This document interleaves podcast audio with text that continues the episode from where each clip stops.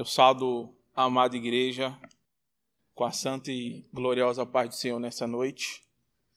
É, como é bom cantar, louvar o Senhor, falar da soberania de Deus, né? Algo que muito tem sido deixado de lado nesses dias, né? A soberania do Senhor, aquilo que ele representa para nós. E aí, porventura, alguém pode estar pensando, né? Mas que soberania é essa, né? Você serve a um Deus totalitário, a um Deus severo, não, meu irmão. Para você que não conhece ainda, não teve a oportunidade de conhecer ao Deus Todo-Poderoso, a gente está falando de um Deus que a gente reconhece a sua soberania e a gente sente cuidado. A gente não se sente sufocado, a gente se sente cuidado por Deus. Então é desse Deus que a gente está falando nessa noite o Deus que tudo pode, mas que não, não nos impõe, um Deus que cuida, e a gente se sente assim, cuidado. Isso é a fé. Isso é o que o Espírito Santo faz em nós. É, o Espírito Santo nos traz, né?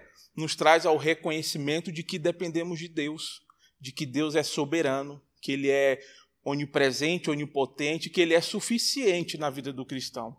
Então, que venhamos reconhecer isso, né?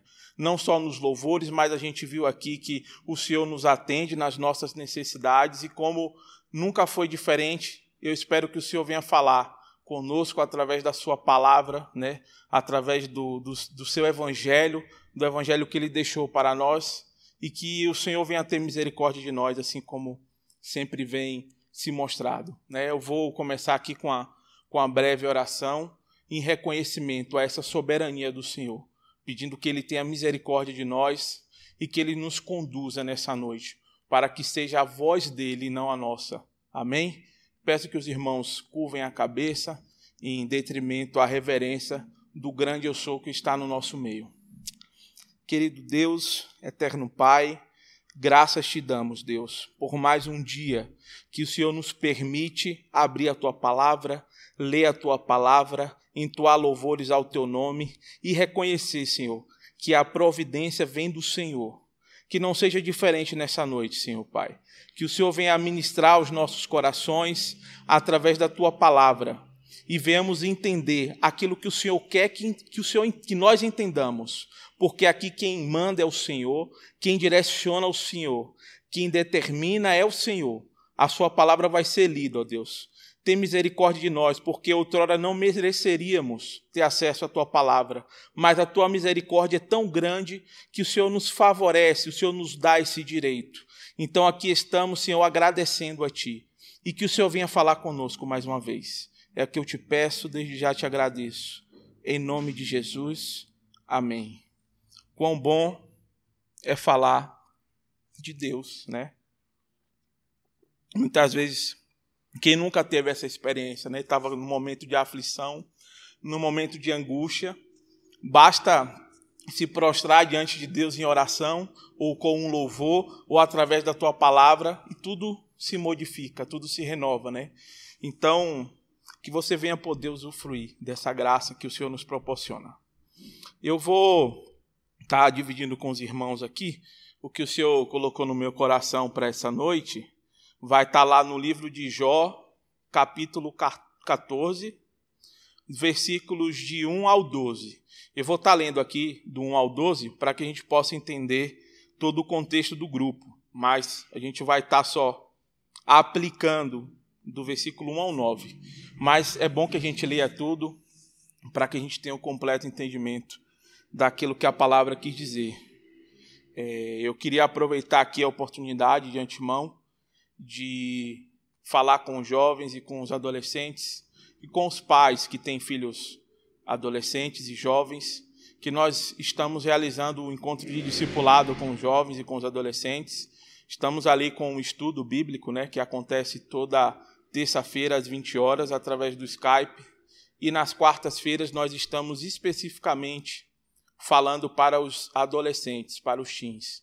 Inclusive, essa palavra que eu vou compartilhar com vocês essa noite surgiu de um desses encontros de discipulado com os adolescentes. Né? E o Senhor me trouxe a refletir sobre ela e falou e me disse: ó, compartilha com a minha igreja, divide com a minha igreja sobre isso que foi falado nesse encontro. Então, você que tem filho adolescente ou jovem, incentive a participar, pode me procurar, minha esposa Jussara, que alguns conhecem, para que a gente possa estar tá participando desses momentos de edificação e comunhão. Amém? Eu vou ler aqui com os irmãos, está no, no livro de Jó, capítulo 14, versículos de 1 ao 12. Eu vou ler a versão King James e os irmãos acompanham aí com a gente. O homem nascido de mulher tem vida curta e passa por muitos desapontamentos e dificuldades. É como flor que se abre vigorosa, mas logo murcha, seca e vai-se com a sombra que passa. Não dura muito tempo. É nesse tipo de ser humano que teus olhos reparam? Nada sou. Por que me conduzes ao tribunal para ser julgado? Quem tem o poder de extrair algo puro e bom da impureza e da impiedade? Ora, nenhum ser humano, com certeza. Tu já avaliaste quantos meses e dias cada ser humano vai viver. O tempo de vida de cada pessoa já está decidido e não há ninguém que possa mudar isso. Portanto, desvia o teu olhar de nossas pessoas e abandona-nos ao nosso próprio destino, como chega ao fim o dia de um trabalhador. Para uma árvore há mais esperança, pois se for cortada, ainda é possível que volte a brotar e torne a viver. Ainda que suas raízes envelheçam e o seu trono morra no chão, basta um pouco d'água e ela se revitalizará e produzirá novos brotos e ramos, como se fosse uma planta nova. Todavia, quando um ser humano morre, tudo se encerra. Morremos e nosso corpo se desfaz, logo depois do último suspiro nessa terra. Para onde vai o nosso espírito? Assim como a água do mar evapora e os ribeiros deixam de fluir e secam, assim o ser humano se deixa para morrer e não mais se levantará. Até quando os céus já não existirem, os homens não acordarão e nada os despertará do seu descanso mortal. Aleluia. Glória seja dada à palavra do Senhor. É, eu escolhi esse livro que é bastante conhecido entre os irmãos, né? Quem não conhece, quem, nem já ouvi, quem não ouviu uma ministração, uma palavra sobre o livro de Jó, né? Muito conhecido entre os, os cristãos, né? Então não vou ser cansativo de estar tá passando muito contexto ou algo do tipo. Eu vou fazer um breve resumo aqui para que a gente já possa entrar nos versículos que o Senhor quer falar com a gente essa noite. Então, fazendo um breve panorama introdutório sobre o livro de Jó como um todo, é o livro de Jó, obviamente, está no Velho Testamento, está entre os, livros de Esté e os Salmos, é, tem como autoria desconhecida, pois como outros evangelhos, outros livros da Bíblia, não tem um nome, né? Algo, alguém que diz dentro do livro que foi escrito por, por alguém ou algo do tipo. Então, não me arriscaria aqui a dizer que existe um autor específico, e isso também não vem ao caso, não é necessário, né? É, entretanto, alguns estudiosos acreditam que poderia ter sido o próprio Jó que escreveu, Ezequias, Isaías, Salomão, enfim, algum desses profetas aí que o Senhor levantou ali no Antigo Testamento. De uma coisa nós podemos ter certeza quando lemos o livro de Jó, sobre quem escreveu o livro, é que sem dúvida tinha aptidão literária e vasto conhecimento sobre animais, mineração, astronomia, caça, consciência sobre o desenvolvimento embrionário. A pessoa que escreveu isso tinha total conhecimento e convicção sobre esse assunto. E podemos dizer também que, se não foi o Jó que escreveu, mas que teve total conhecimento, porque existe uma riqueza de detalhes no que é contado aqui nesse livro. O livro de Jó é considerado um livro poético, né? É, ele está classificado ali entre os livros poéticos, juntamente com Salmos, o livro de Provérbios, de Eclesiastes, Cântico dos Cânticos, esses são considerados livros poéticos. Por que são classificados como poéticos? porque tem é, em suas escritas, né, é, em sua maioria, uma linguagem poética, né, uma linguagem com uso de metáforas. Então, nós dizemos que são considerados livros poéticos e têm um caráter de transmitir a, o alcance da sabedoria. Então, por esse motivo, nós dizemos que o livro de Jó é considerado um livro poético. O livro conta, ao longo dos seus 42 capítulos, a vida de um homem bom, rico e feliz, que adorava o Senhor e um certo dia, o astuto Satanás, né, com a permissão do Senhor, logicamente, porque ele não faz nada sem a permissão do grande eu sou, vai até o Senhor e dialoga com Deus. E diz assim: que Jó o adora porque é, o Senhor né, provê tudo. Né? E na declaração de Satanás, no próprio livro da Bíblia, ele vai dizer assim: é porque não tocaste na pele dele pele por pele. Tudo quanto um ser humano tem, ele dará para salvar a sua vida. Ora, estende a, ora, entende a sua, estende a tua mão agora mesmo e toca-lhe nos ossos e na carne, e ele prontamente te amaldiçoará e blasfemará na tua face. Então Yahvé declarou a Satanás: Eis que meu servo está entregue em tuas mãos contudo, poupa-lhe a vida. Essa foi a permissão de Deus acerca é, da vida de Jó perante a Satanás. Você pode fazer tudo o que você quiser, você não pode apenas ceifar a vida dele. E Jó é provado, né? Com isso, Jó, Deus permite e Jó passa a ser provado. Jó é provado e mesmo após perder todos os bens, a família, a saúde, ele não amaldiçoa Deus, né? ele contravém aquilo que Satanás havia dito a Deus que ele faria. E aí, certa passagem mostra que sua própria esposa, olha só, olha para os tumores que surgiram na pele de Jó, porque a Bíblia vai falar que ele passou por uma enfermidade, né, de tumores que nasceram em sua pele, e a própria esposa dele indaga, né? É, então sua mulher lhe disse: Conservas ainda assim tua integridade? Amaldiçoa a Deus e morre. Ou seja, até dentro da sua casa, Jó foi tentado, foi afrontado, na verdade. Né? E em meio a estas provocações, Jó recebe os seus três amigos conhecidos, Elifaz, Bildade e Zofar, que têm o intuito de confrontá-lo e conversar sobre as tragédias que surgiram em sua vida. Neste contexto, eles colocam seu sofrimento como castigo de Deus aos pecados que ele havia cometido. Contudo, Jó persevera e continua dedicado a Deus por tudo, agradecido e dedicado. Ou seja, mesmo sofrendo as afrontas dos seus amigos, da sua esposa, ele assim permanece reto, né? Muitas vezes lamentando, mas permanece reto, né? Se debruçando e se colocando a, a, como Deus soberano na vida dele. Posteriormente, então surge Eliú, que diz a Jó para se humilhar e continuar sua submissão a Deus, mesmo perante as dificuldades, para purificar a sua vida. Em seguida, Jó questiona o próprio Deus e com isso aprende lições valiosas sobre o cuidado e a autoridade do Senhor na vida dele.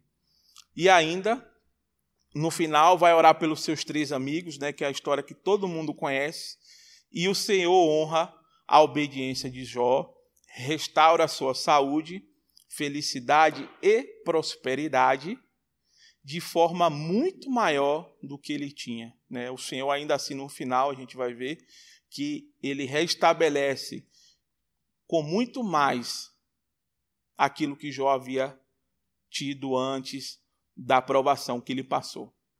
E no final do livro, Vamos ver a narrativa lá no capítulo 42, no versículo 10, que mudou o Senhor a sorte de Jó quando ele chorava pelos seus amigos, e o Senhor deu-lhe o dobro de tudo quanto antes possuíra. Está lá em Jó, capítulo 42, versículo 10. Então, para que nós tenhamos um panorama bem geral, porque a gente está falando aqui de 42, né, 44 capítulos, 42 capítulos, desculpa, e é uma história longa, mas o Senhor me levou a refletir apenas aqui sobre o capítulo 14, dos versículos 1 ao 9. E agora nós vamos iremos entrar no texto, ao qual será comentado nessa noite, né, o que a gente já leu aqui no início. E o texto ele vai retratar, né, as lamentações de Jó a Deus, né, depois de tudo aquilo que ele passou, depois de perder tudo, os seus bens, os seus filhos, de ser afrontado pela sua esposa, de ser contestado pelos seus amigos, né? E aqui mostra, demonstra o momento que Jó se coloca, né, diante de Deus e reconhece a vida dele, né, como frágil, como ele se reconhece como um homem frágil e um Deus poderoso, né? Quando eu estava preparando aqui essa ministração, o Senhor falava muito ao meu coração sobre a soberania dele, sobre algo que tem sido esquecido em nossos meios, né? em nosso meio, perdão.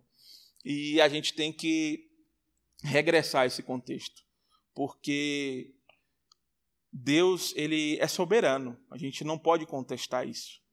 E nós devemos tratar o Senhor com reverência, né?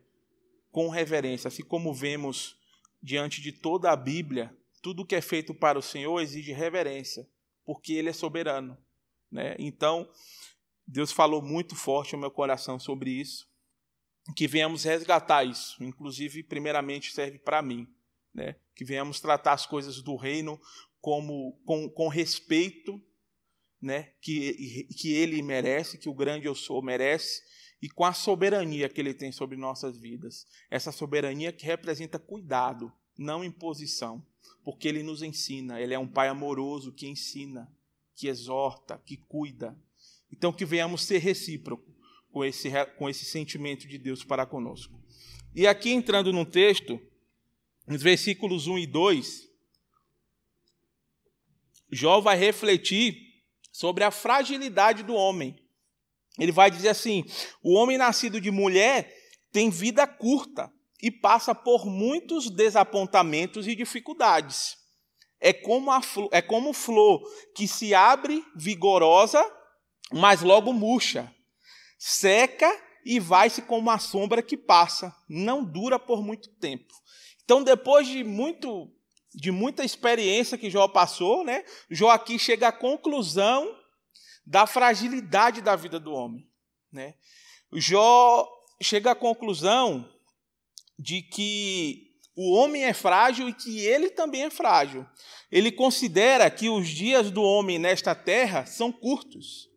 E também conclui que nessa jornada breve passamos por muitas provações. E ele vai chegar a essa conclusão não apenas com teoria, mas na prática. Nós aqui já vimos, né, comentamos um pouco, de uma forma bem resumida, de tudo que aconteceu na vida de Jó. E vimos que ele teve muita experiência para chegar a essa conclusão. Passou por muitas provações, né? Não foi apenas de ouvir falar, mas na prática ele viveu isso, né? E ele chegou a essa conclusão com a experiência. Jó não só considerava a vida do homem como fugaz e frágil, mas também é, especulou sobre o que aconteceu ao homem após essa vida sombria e desbotada, considerando que talvez ele mesmo não continuasse a viver depois dessa experiência. Jó estava tão angustiado que ele se colocou ali diante de Deus, depois de toda aquela situação, orando ao Senhor e falando: Senhor, eu reconheço que nós não somos nada, né? Nós estamos aqui de passagem. Ao mesmo tempo que nós nascemos como uma flor bonita, nós podemos secar e morrer. Depois de toda essa experiência que ele passou, veio a reflexão.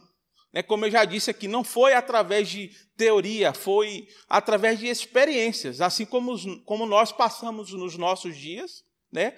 Nós estamos aí tendo é, experiências que outrora nunca ouvimos falar na era moderna, né? nós estamos passando por isso.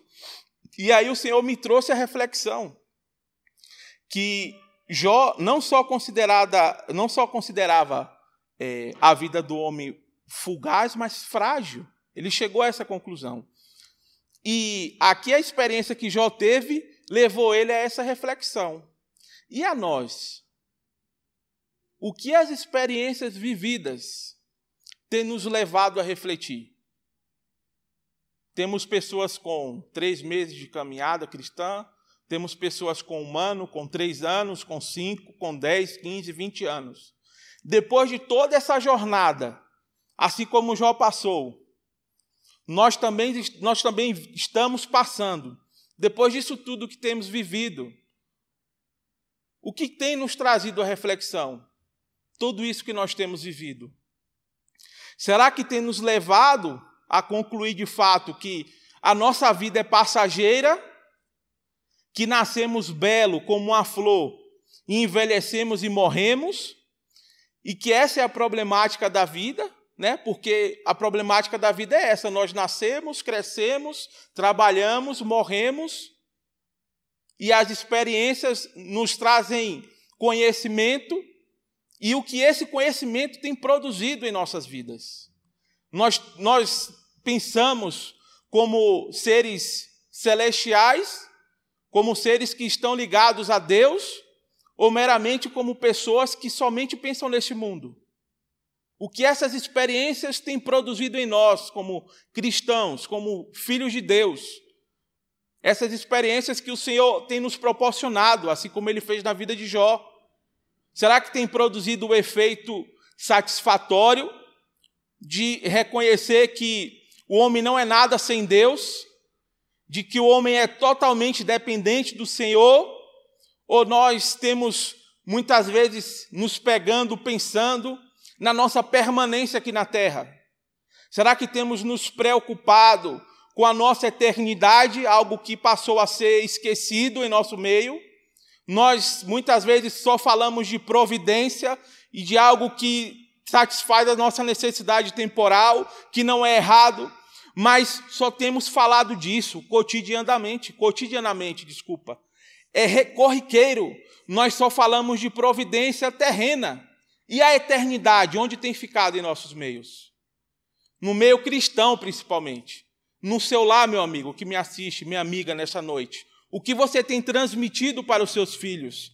Você tem falado da eternidade? Será que muitas vezes o seu filho, a sua filha, o seu parente já ouviu falar na volta de Jesus Cristo? É algo concreto, real, que você vive, que você espera, que você chegou à conclusão aqui, assim como Jó, que nada somos, que não somos nada, somos como o trapo de imundice. E aqui vamos falar de uma, estamos falando de uma pessoa que teve experiência com Deus, que vive com Deus, que o Senhor estava ali olhando para ele, e não é diferente para os nossos dias. Nos, nos dizemos muitas vezes da boca para fora que somos, somos cristãos, mas por quantas vezes, e o Senhor me levou à reflexão sobre isso, nós temos pensado na volta de Cristo.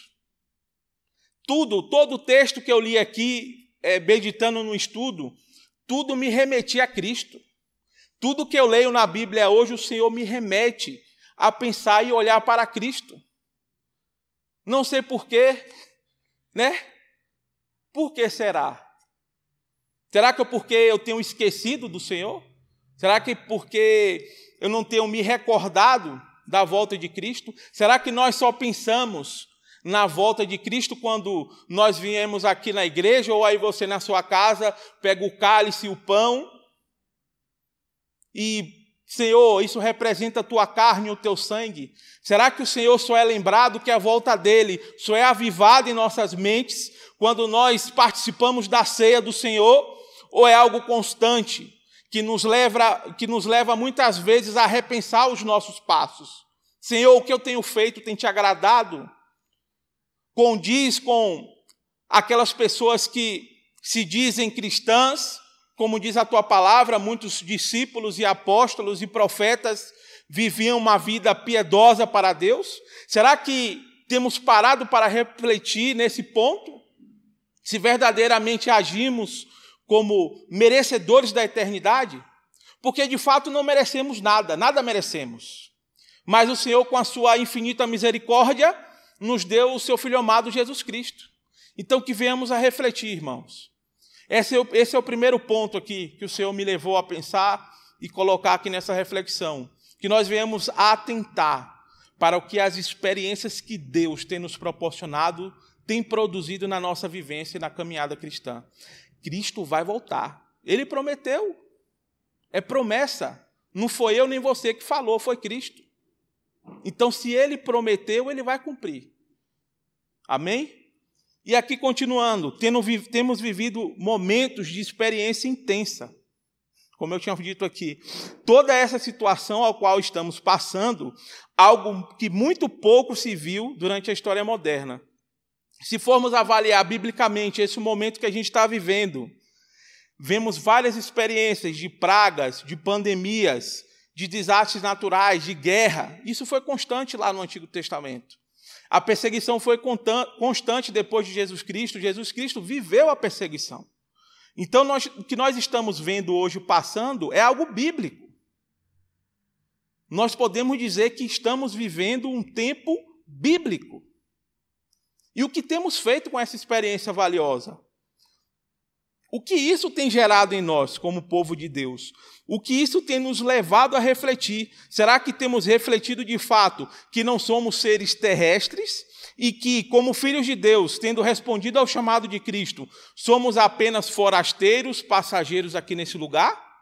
Vejo muitos comentários por aí, né? É a época de todo mundo lançar tendência agora. Todo mundo quer ser o, o nem sei se usam mais esse termo, é, mas o bambambam bam, bam aí da era digital, né? Chegou aí a pandemia, estamos na era digital, e aí todo mundo diz: "Ah, isso daí está servindo para isso, e isso daí está servindo para aquilo, e é para aprimorar isso ou aquilo. Né? Eu não vou aqui classificar pensamentos, porque senão muitos vão dizer que eu estou pré-julgando. Né? Mas, como diz o meu amigo Jaime, pergunta que não quer calar. Onde fica a soberania de Deus nisso tudo? Onde fica a soberania de Deus? Nós estamos vivendo um momento de pandemia, onde todos nós estamos obrigados a ficar dentro de casa. Eu estou há três meses trabalhando de casa. Saio só para ir no supermercado, ou para vir aqui na igreja gravar as lives. Então, essa é a, essa é a rotina. Mas será que Deus tem feito tudo isso, tem permitido tudo isso, porque eu não sei se ele fez ou permitiu, mas eu tenho certeza que ele tem conhecimento e não me cabe saber porquê, a não ser que ele queira. Será que o único propósito é para a gente descobrir isso ou aquilo, ou para que a gente olhe para ele, assim como o Jó olhou e diga: não somos nada. Sem o Senhor nós não somos nada. Onde fica a soberania de Deus? Pouco tem visto pessoas reconhecendo esse fato. Aqui no livro de Jó, conseguimos observar que, mesmo em forma de lamentação, porque ali Jó está se lamentando para Deus, todo o sofrimento que ele passou gerou a reflexão, a uma reflexão à soberania de Deus. A gente for ler os versículos 1 e 2, vai ser, você vai conseguir ver Jó se curvando e reconhecendo indiretamente: Senhor, o Senhor é soberano. Será que as provações têm produzido isso em nossas vidas? Porque o atributo da soberania tem se esquecido no meio cristão. Eu tenho pensado muito mais em me divertir do que reconhecer que Deus é soberano. Que venhamos pedir ao Senhor sabedoria para extrair e não somente dessa situação que estamos passando. Se vamos passar e se vai continuar, não me interessa. Não me diz respeito. O Senhor não desceu aqui, não falou nada. Na palavra dele não tem nada escrito. Então, enquanto ele não, enquanto ele não se pronunciou, nós seguimos e prosseguimos caminhando para a direção dele. Então, que o Senhor de fato venha nos trazer, nos resgatar essa sabedoria em Deus, para que possamos entender, como eu falei, seja nessa situação ou em qualquer outra que venha surgir, que precisamos so, tão somente de Deus, porque Ele é soberano. E aí, continuando, nos versículos de 3 a 6, a oração de Jó. E ali ele começa, né? Nós conseguimos enxergar ali mais ou menos como um intuito de oração.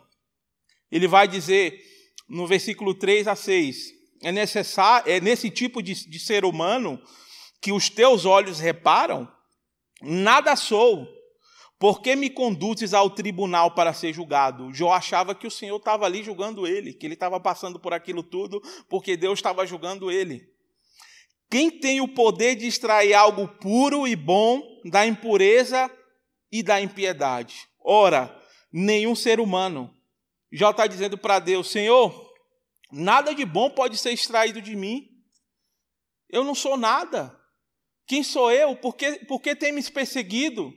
Por que tem, me, tem, tem me, me colocado nessa situação? Por que tem permitido que isso aconteça comigo?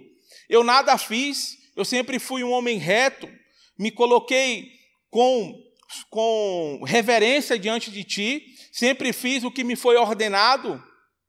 Tem misericórdia de mim, Senhor. Eu reconheço, me reconheço como pó.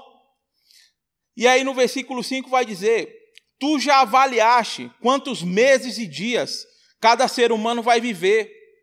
O tempo de vida de cada pessoa já está decidido. E não há ninguém que possa mudar isso. Continuando no 6, portanto, desvia o teu olhar das nossas pessoas e abandona-nos ao nosso próprio destino, como chega ao fim o dia de um trabalhador.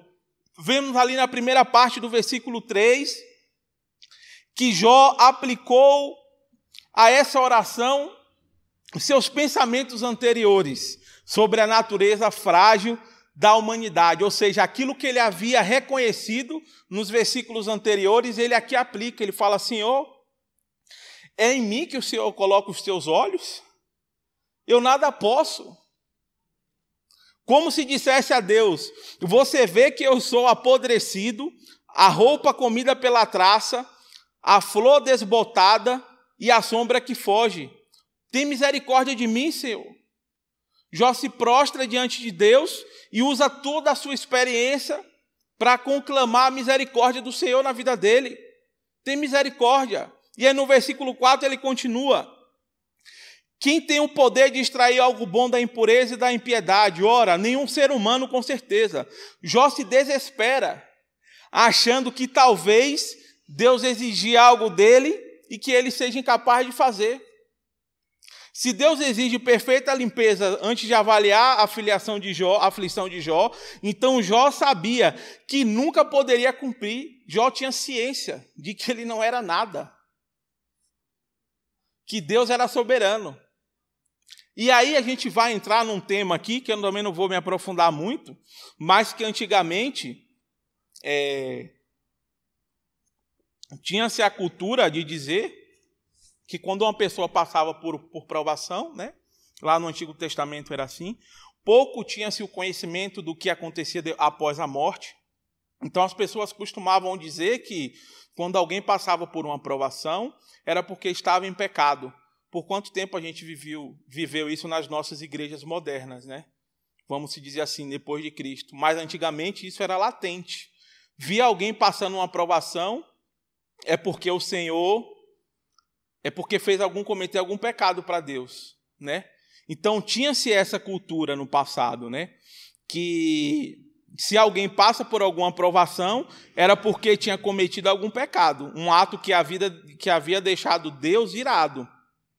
Vemos esse pensamento bem claro no discurso dos amigos de Jó. Quando os amigos de Jó chegou lá para dialogar com ele, vimos muito bem claro isso que eles acusavam Jó, dizendo: Jó, por que, que você né, não admite que você cometeu alguma coisa?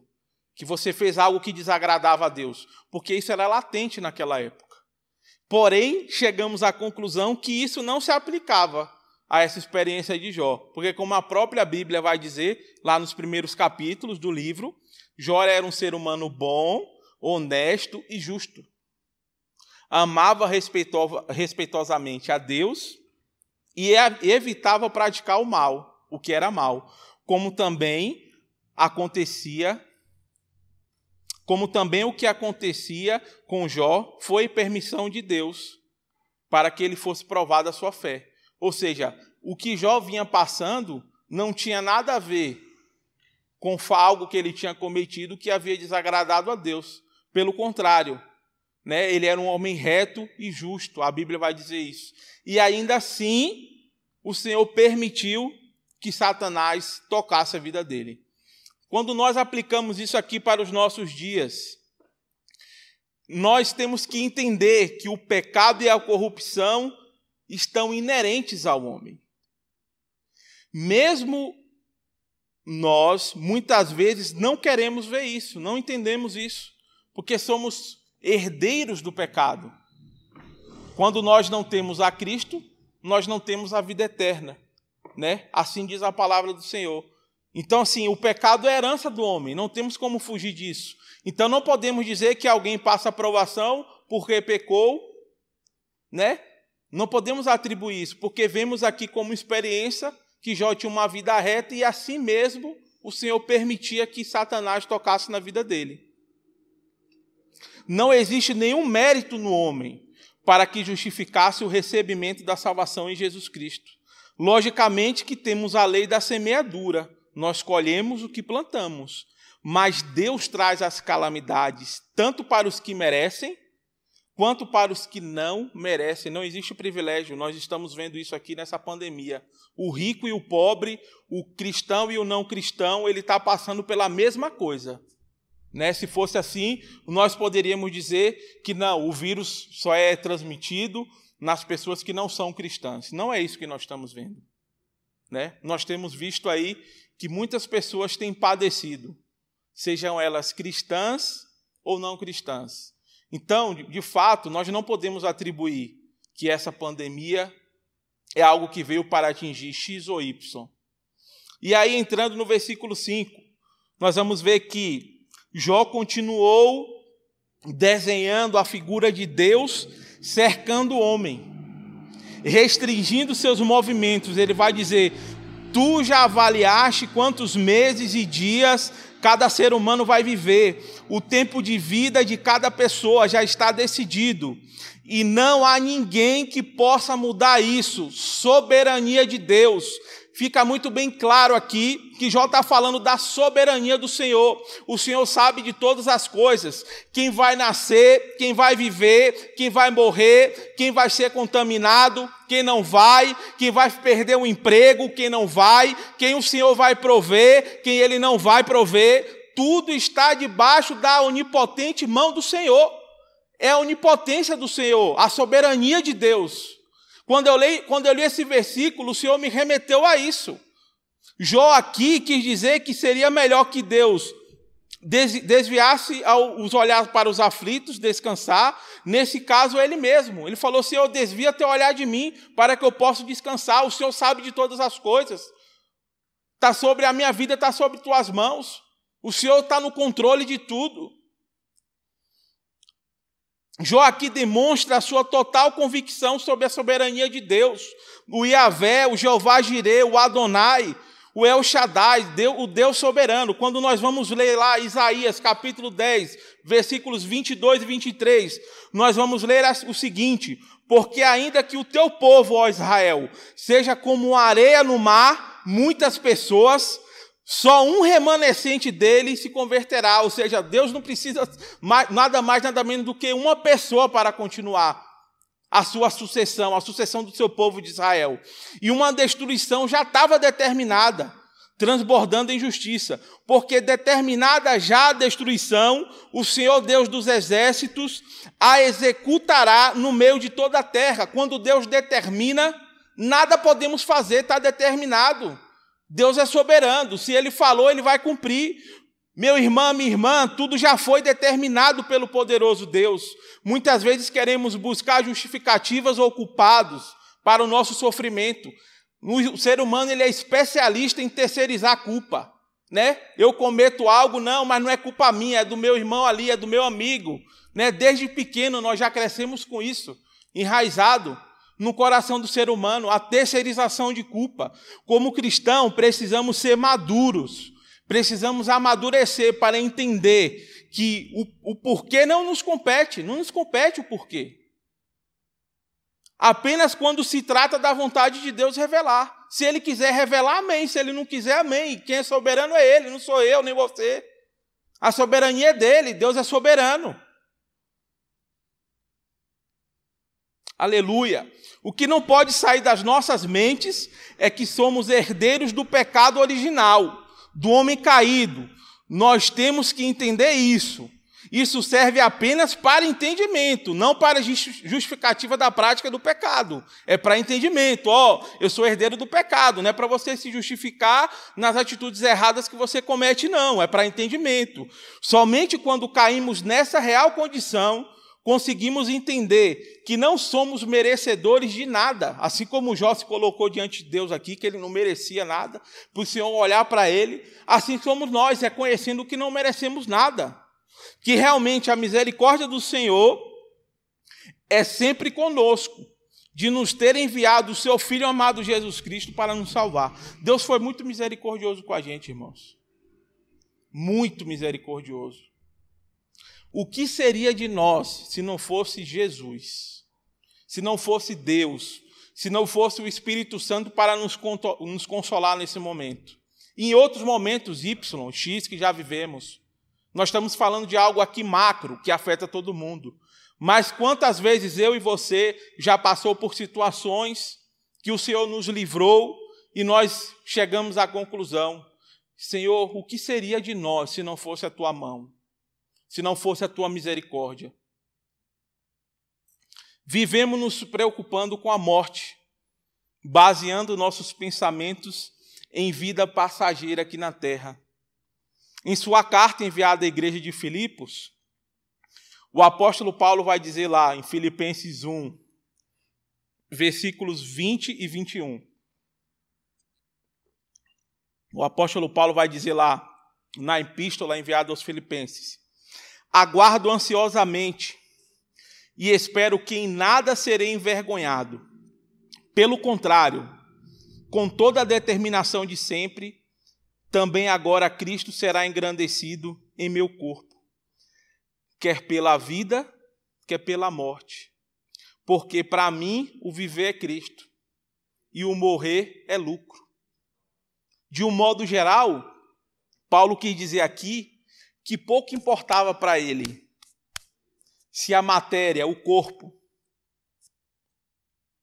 estava morta ou viva. Pouco importava porque de fato Cristo vivia nele e ele já tinha morrido para o mundo. Isso nos remete de fato à crucificação juntamente a Cristo, dando primeiro lugar a Jesus, deixando bem claro que para ele Paulo havia morrido quando reconheceu sua salvação mediante a Jesus Cristo. Será que nós temos essa convicção de que, olha só, que a Bíblia vai dizer que nós éramos mortos antes de Cristo e que através de Cristo nós ganhamos vida. É a palavra de Deus que está dizendo. Não posso fazer nada. Eu estou lendo a palavra. Através de Cristo nós temos vida. Hoje nós podemos nos considerar vivos porque temos a Cristo. Meu irmão e minha irmã, isso significa que devemos ter total dedicação da nossa vida cristã a Cristo. Cristo deve ser motivação total de tudo, de, de tudo que viemos a fazer. Nossa motivação tem que estar naquele que recebe toda a glória. O Senhor me levou a refletir nesses dias sobre essa situação que estamos vivendo. Muito se fala, até o Leandro aqui, quando estava orando, ele orou, né? Muito se fala da vacina, do remédio. Eu vou admitir para vocês que eu também tenho pensado nesses dias, nesse ponto. E o Senhor me levou a refletir. Nós não estamos falando de coisa temporal aqui, irmãos. Nós temos, para entender isso, nós temos que subir um degrau. Nós estamos falando aqui de reino de Deus. É coisa, é coisa que não entendemos. Nós temos que praticar, não entender. O Senhor me levou a refletir sobre isso. Muito tem se falado a isso. E como eu disse aqui, eu sou um dos que estou pensando e penso nisso de vez em quando. E o Senhor me levou a refletir que, com vacina, com remédio, sem vacina, sem remédio, nosso lugar será único e exclusivamente o mesmo. Isso não vai mudar. Com vacina, vamos viver um pouco mais, se assim for da vontade de Deus. Como com remédio, nós vamos poder nos tratar. Se chegar a vacina, se não chegar a vacina ou remédio, vai acontecer o que for da vontade de Deus. Mas isso não nos compete. Não está sobre nosso poder isso. Está sobre a permissividade de Deus. Isso tem assolado a população mundial. Toda essa dúvida e incerteza tem assolado o mundo. Porém, a única, a única coisa que temos certeza é a morte. É a única certeza. Aqueles que creem em Cristo vai ter a vida eterna e aqueles que estão vivendo aqui nesse mundo para todos, a morte vai chegar. Não tem o que fazer. É a única certeza que nós temos. Muitas pessoas têm dito que não encontram motivo real para viverem, deixando evidente o quão baixo é o seu desenvolvimento espiritual. Alguns chegam a dizer até é, que para escapar da realidade vão se suicidar. Meu irmão, minha irmã, se você que me assiste nessa noite, se você porventura passou um sopro na sua mente, ou você pensou em algo do tipo, eu queria te dizer definitivamente que esta não é a solução. Tirar sua própria vida por coisas que não nos compete não é a solução. Porque tudo está debaixo da potente mão do Senhor. Você só vai aliviar um pedaço, né? Acha que vai aliviar. Então, se porventura você pensa nisso, tire isso da sua mente, porque isso não provém do Senhor. Esse sentimento, esse sentimento não provém do Senhor. O que muitas pessoas têm pensado e se angustiado em fazer, em cometer, se justificando nessa situação, não provém do Senhor, porque a Ele compete todo discernimento e todo porquê. Outros têm, outros têm construído falsos alvos ligados a prazeres, a riquezas materiais, o conforto, a fama pessoal. Né? Muito tem surgido aí é, os influenciadores, né? todo mundo quer ser influenciador, né? e diz que se justifica que, que o, é um meio de evangelismo. A gente tem que cair na real, gente. O ser humano é caído. A vaidade corrompe o coração do homem. Não podemos justificar uma afeição pessoal como sendo algo do Senhor. Eu, eu transmito o Evangelho aqui através das redes sociais, ou face a face com alguém, ou envio uma mensagem. Mas o propósito não é eu ficar conhecido, é Cristo ficar conhecido. Não é eu ganhar seguidores, é Cristo ganhar seguidores e discípulos. O propósito não está em nós, mas nele. Não é em nós. Quem tem que aparecer é Ele. É tudo para Ele, a honra é dele, a glória é dele, não é minha e nem sua. O nome dele que tem que ser proclamado, que tem que ser transmitido. Nós temos que falar dele, é Jesus Cristo, é o Deus, o grande eu sou, o Verbo que se fez carne, habitou em nosso meio e morreu para que eu e você tenhamos a vida eterna. E ele prometeu voltar para nos buscar. É sobre isso que estamos falando. Não é sobre eu e você ficar famosinho, de ganhar seguidor. O pessoal me mandar mensagem no privado, falar, irmão, que mensagem bênção. Não é para mim, não. Glória a Deus. Quem tem que aparecer é Jesus. O apóstolo Paulo vai deixar claro que o que de fato nos dá total razão para viver é seja curto ou longo prazo, Jesus Cristo. Quando Paulo proclamou isso aqui nos versículos 20 e 21, ele quis dizer isso. Através dessa passagem, Paulo vai deixar claro que viver para Cristo é tão intenso, olha só isso, que curioso. Paulo vai deixar claro aqui que viver para Cristo é tão intenso que a natureza dele, de Cristo, vai sendo duplicada em nós ao ponto de chegarmos a compartilhar o próprio destino de Jesus. Para onde está Jesus nessa hora? A destra do Pai. Então, quando nós dizemos para Cristo, é algo tão intenso que ele vai se duplicando em nós, ao ponto de isso nos levar ao destino onde ele está agora. A glória divina. Toda a nossa vida, todas as nossas energias, todo, todas as nossas energias, todo o nosso tempo pertencem a Ele. Tudo tem que ser para Ele. Paulo vai nos levar a pensar a resposta sobre o principal dogma da humanidade. A principal pergunta que a humanidade tinha no passado e que continua tendo hoje. Qual é a razão da existência? Que é que você acha, meu irmão? Qual é a razão da sua existência? É para satisfazer a sua vontade ou para glorificar o nome do Senhor? Que fiquemos com essa pergunta reflexiva nessa noite.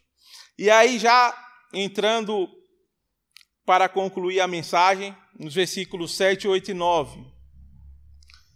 Ele vai dizer que para uma árvore cortada, para uma árvore há mais esperança, pois se for cortada, ainda é possível que volte a brotar e torne a viver.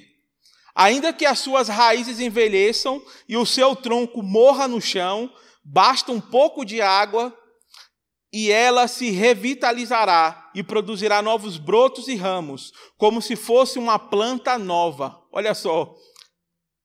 Ainda que as suas raízes envelheçam e o seu tronco morra no chão, basta um pouco de água e ela se revitalizará, produzindo novos brotos e ramos, como se fosse uma nova planta. Isso daqui me inculcou, viu? Quando eu li isso aqui, me deixou intrigado. Eu tentando entender, refletir acerca do que o texto quis dizer aqui, e eu consegui observar aqui que Jó aqui observou que existe uma espécie de ressurreição, né, no organismo ali das árvores e plantas. Uma nova vida pode brotar de um velho tronco. Isso que está escrito aqui no texto. Tanto quanto Jó podia ver, é, tanto quanto Jó podia ver, a morte acaba com a existência do homem. E após a morte, o homem simplesmente desaparece. E onde está ele? Enquanto Jó, enquanto Jó pensava sobre isso, tudo parecia tão injusto, porque uma árvore deveria ter uma melhor esperança de ressurreição do que ele. Ele chegou ao ponto de achar que uma árvore tinha mais esperança de vida do que ele. E podemos explicar a falta de conhecimento de Jó sobre a vida após a morte, né? O que eu já tinha comentado aqui no início. É, pouco se sabia e se explorava é, o que aconteceria com o homem, para onde ele iria após a morte. E aí nós podemos ver lá aqui em 2 Timóteo, versículo, capítulo 2, versículo 10, que Jesus trouxe a vida e a imortalidade à luz por meio do evangelho, ou seja, a partir do Novo Testamento, isso passou a ser mais explícito, né, para onde iríamos. Então Jó não tinha essa ciência naquela época, né, para onde ele iria, ao ponto de pensar que até uma árvore tinha mais privilégio ou tinha mais possibilidades do que ele. E aí mais tarde é... Mais tarde, Deus desafiou e corrigiu as afirmações presunçosas de Jó sobre a vida após a morte, lembrando a Jó que ele não sabia de fato como era a vida após a morte. A gente vai conseguir ver lá no livro de Jó, no capítulo 38, versículo 2 e 17. E aí o que me chamou a atenção aqui foi a utilização da árvore como comparativo. Quando olhamos para a árvore, algo nos remete diretamente para o criacionismo de Deus, porque a Bíblia vai falar, né, que Deus criou a natureza, as árvores, os pássaros, o homem, tudo que está sobre a terra foi criação de Deus. E aí continuei meditando e aí me veio à mente que a árvore é algo bom, né? Divinamente criado. Quando nós olhamos para uma árvore, nós conseguimos ver Deus ali, né? A criação do Senhor ali. Pode-se cortar uma árvore e deixar apenas um, o toco, como o texto vai dizer, mas sua vida persistirá, ela alcançará novos brotos. A vida se torna a erguer, de fato, pelas raízes que não foram cortadas. Né? Quando a gente pensa assim, que eu corto uma árvore e eu deixo o toquinho lá, e com a raiz fincada na terra, é possível que ainda venha nascer um broto. Se eu não tirar a raiz da planta ou da árvore, se ela ainda tiver a raiz, ela vai poder ainda gerar assim vida. Quando se fala, estamos dizendo que algo foi, quando a gente fala de cortar, a gente quer dizer de algo que foi mutilado, que foi cessado, né? Algo brutal quando a gente fala cortei algo, cortei uma árvore, podei uma árvore, tirei um caule, limpei um ramo. É algo que nos remete à mutilação. Mas mesmo assim, a palavra aqui vai dizer que mesmo cortada, ainda pode gerar vida. Isso me deixou encucado. É, foi usado como um evento, como exemplo, a árvore, uma planta, uma raiz. E aí eu fui pesquisar, que eu não sou biólogo, e se tiver algum aí eu falar alguma besteira aqui, por favor, me perdoe, pode me mandar a mensagem depois e me corrigir.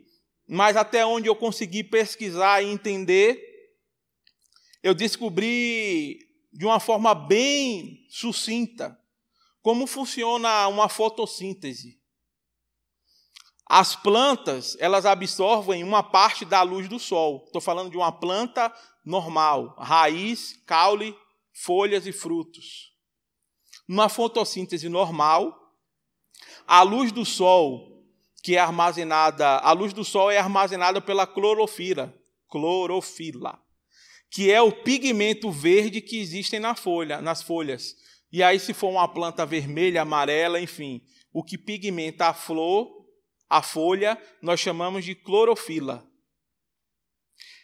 E aí, mesmo as plantas é, que possuem outras cores também possuem a clorofila. Então, a luz do sol é armazenada nesse, nesse, nessa substância que pigmenta a, fo a, a folha. Essa energia, essa energia luminosa é, vamos se dizer assim, estocada é utilizada para transformar o gás carbônico presente no ar e a água absorvida pelas raízes em glicose. Ou seja, essa substância que está na folha, ela é responsável por pegar o gás carbônico presente no ar e a água e transformar em um tipo de glicose, de açúcar, que é usado para alimentar a planta. De um modo geral, é assim que funciona, a grosso modo. Porém, quando a gente corta o caule e as folhas, obviamente que está entre acima do, do, do toco, se a gente arrancar e decepar toda essa parte, vai sobrar apenas o toco e a raiz, correto? Se eu cortar os caules e as folhas, vão sobrar apenas o toco e a raiz. E aí, de fato, qual é a função da raiz? É a parte responsável pela alimentação. É através da raiz que a planta absorve a água. Quando chove, cai no solo, a raiz absorve a água e retém a água. E à medida que vai sendo consumida a alimentação, ela vai disponibilizando para fazer todo esse processo. É através da raiz que a planta absorve água, sais minerais e conduz matéria orgânica até o caule. Ela funciona também como uma dispensa, guardando guarda as reservas e nutrientes. As raízes, as raízes elas podem ser subterrânea, como a gente normalmente conhece, aquática, aquática, que são aquelas plantas que ficam sobre a água, ou também aéreas, nem na terra, nem dentro da água. Muitas vezes a gente coloca a planta ali dentro do vaso com água. Poderia ser considerado aérea. Com isso, eu consegui entender que a possibilidade da planta viver, mesmo cortada, é através da água, pois pode se tornar alimento para renascer um broto. Se a árvore for cortada, permanecer o broto e a raiz e não tiver água, ela não consegue sobreviver. Ela é dependente da água para que isso aconteça, seja no solo ou na raiz. Meu irmão, minha irmã, Em qual tipo de terreno você tem firmado as suas raízes? No terreno que provê água? Ou em coisas que vão te levar à morte? Onde você tem alicerçado? Porque lá em João, no capítulo 15, Jesus vai nos comparar a uma videira. Consequentemente, nós podemos dizer que nós somos uma árvore, uma planta, numa linguagem simbólica. E se de fato nós não firmamos a nossa raiz no terreno adequado, nós não vamos ter o nutriente adequado para evoluir e desenvolver. E em qual tipo de terreno nós temos plantado a nossa árvore? Nós temos nos firmado. No Evangelho de João, como eu falei, capítulo 4, nos apresenta o conhecido diálogo entre Jesus e a mulher samaritana. Quando indagado por ela o porquê de ela pedir água a Jesus, respondeu-se da seguinte forma, porque Jesus pediu água a ela, na verdade, e o Senhor, o Senhor respondeu da seguinte forma: Se conheces o dom, de, o dom de Deus e quem é o que te pede, dá-me de beber e tu, desculpa, eu vou ler novamente. João, capítulo 4, versículos 10 ao 14. Jesus respondeu a ela: Se conhecesses o dom de Deus e quem é o que te pede, dá-me de beber, tu lhe pedirias e ele lhe daria água viva. Indagou-lhe a mulher: Senhor, tu não tens com o que pegar água e o poço é fundo. Onde tu podes conseguir essa água viva? E aí o Senhor responde: Acaso tu és maior do que o pai Jacó? E aí a mulher continua dizendo: Acaso é, é, tu és maior do que o nosso pai Jacó, que nos deu o poço do qual ele mesmo bebeu, e bem assim seus filhos e seu gado?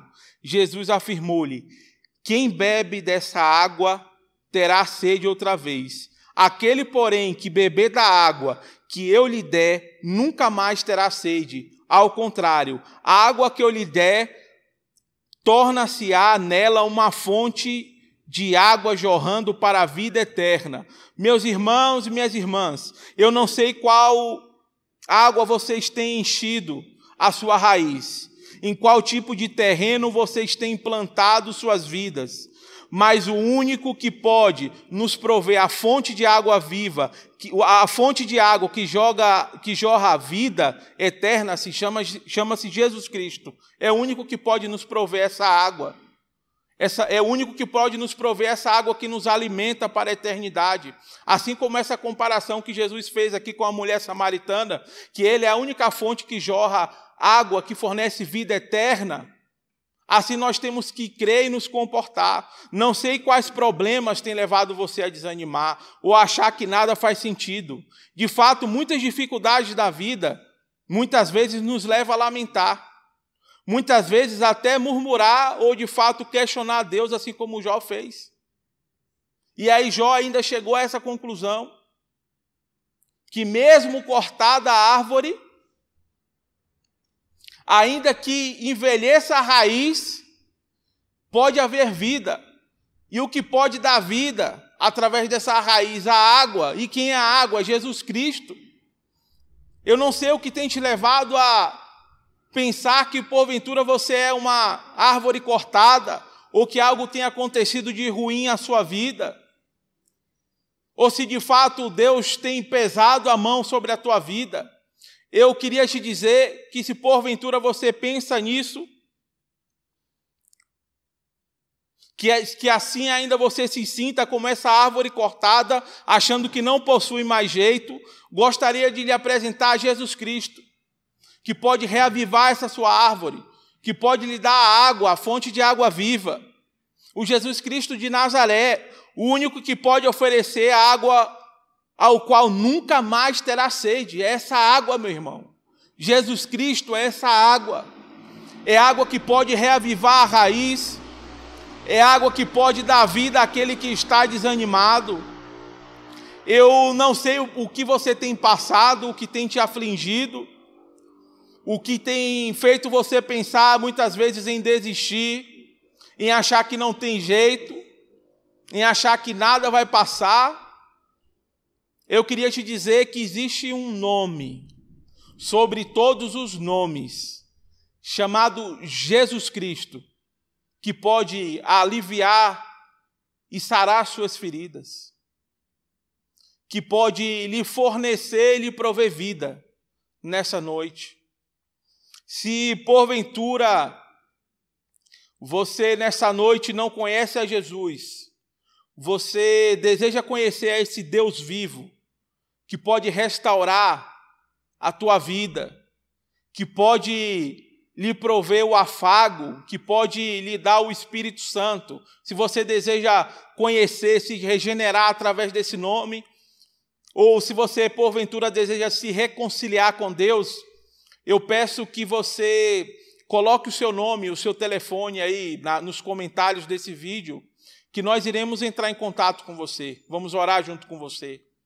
E coloque a mão no seu coração agora, ore ao Senhor reconheça que, se porventura alguma coisa você fez que desagradasse ao Senhor, que Ele venha lhe perdoar, porque eu estou falando de Jesus Cristo, aquele que perdoa, aquele que transforma, aquele que cura, aquele que faz brotar, mesmo que cortada a árvore, ela pode renascer.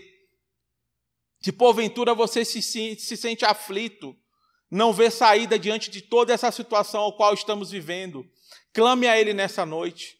Se porventura você está afastado também, ore ao Senhor, peça que o Senhor venha perdoar esse período que você permaneceu fora dos caminhos do Senhor. Coloque o seu nome aí nos comentários e o seu telefone, que nós vamos entrar em contato com você e vamos orar com você. Era essa a mensagem que eu queria compartilhar com os irmãos. Que venhamos confiar cada vez mais em Jesus Cristo. Que venhamos ter Ele como a nossa base que venhamos conhecer a Deus como soberano em nossas vidas. Que ainda assim, como diz a palavra, uma árvore cortada, mas ela pode voltar a brotar. Ela pode voltar a ter esperança. Em meio a qualquer situação, em meio a qualquer circunstância, nós podemos lhe apresentar Jesus Cristo aquele que tem cuidado de nós, do seu povo, por muitos e muitos anos. Por muito tempo, essa palavra foi mantida, preservada, para que nós hoje pudéssemos aproveitar dela, usufruir dela e não ficar somente para nós, que nós possamos transmitir, assim como estamos fazendo aqui essa noite, para que não, nós, não somente nós pudéssemos ter vida, mas você também. Essa palavra é para você que nos assiste. Não se sinta só, não se sinta cabisbaixo, não se sinta desesperançoso por qualquer que seja a circunstância. Nós servimos a um Deus soberano, mas a um Deus que cuida, a um Deus que zela, a um Deus que dá vida. E nós queremos lhe apresentar esse Jesus que pode te dar vida. E não é uma vidazinha simples, não. Não é uma vida terrena, não. É algo superior. É algo divino, soberano, sobrenatural. É coisa para quem crê, meu irmão. Se você quer, quer conhecer esse Jesus, eu te peço, meu irmão, coloque aí o seu nome, nós vamos entrar em contato com você, nós vamos orar junto, nós vamos acompanhar e caminhar junto, para a honra e glória sempre do nosso Senhor e Salvador Jesus Cristo. Que a, honra e a glória seja do nosso Senhor Jesus, que Ele continue tendo misericórdia de nós e que essa palavra fique guardada também no, no coração de vocês, de cada um de vocês. Eu agradeço a minha oportunidade e que o nome do Senhor venha a ser glorificado sempre. Amém.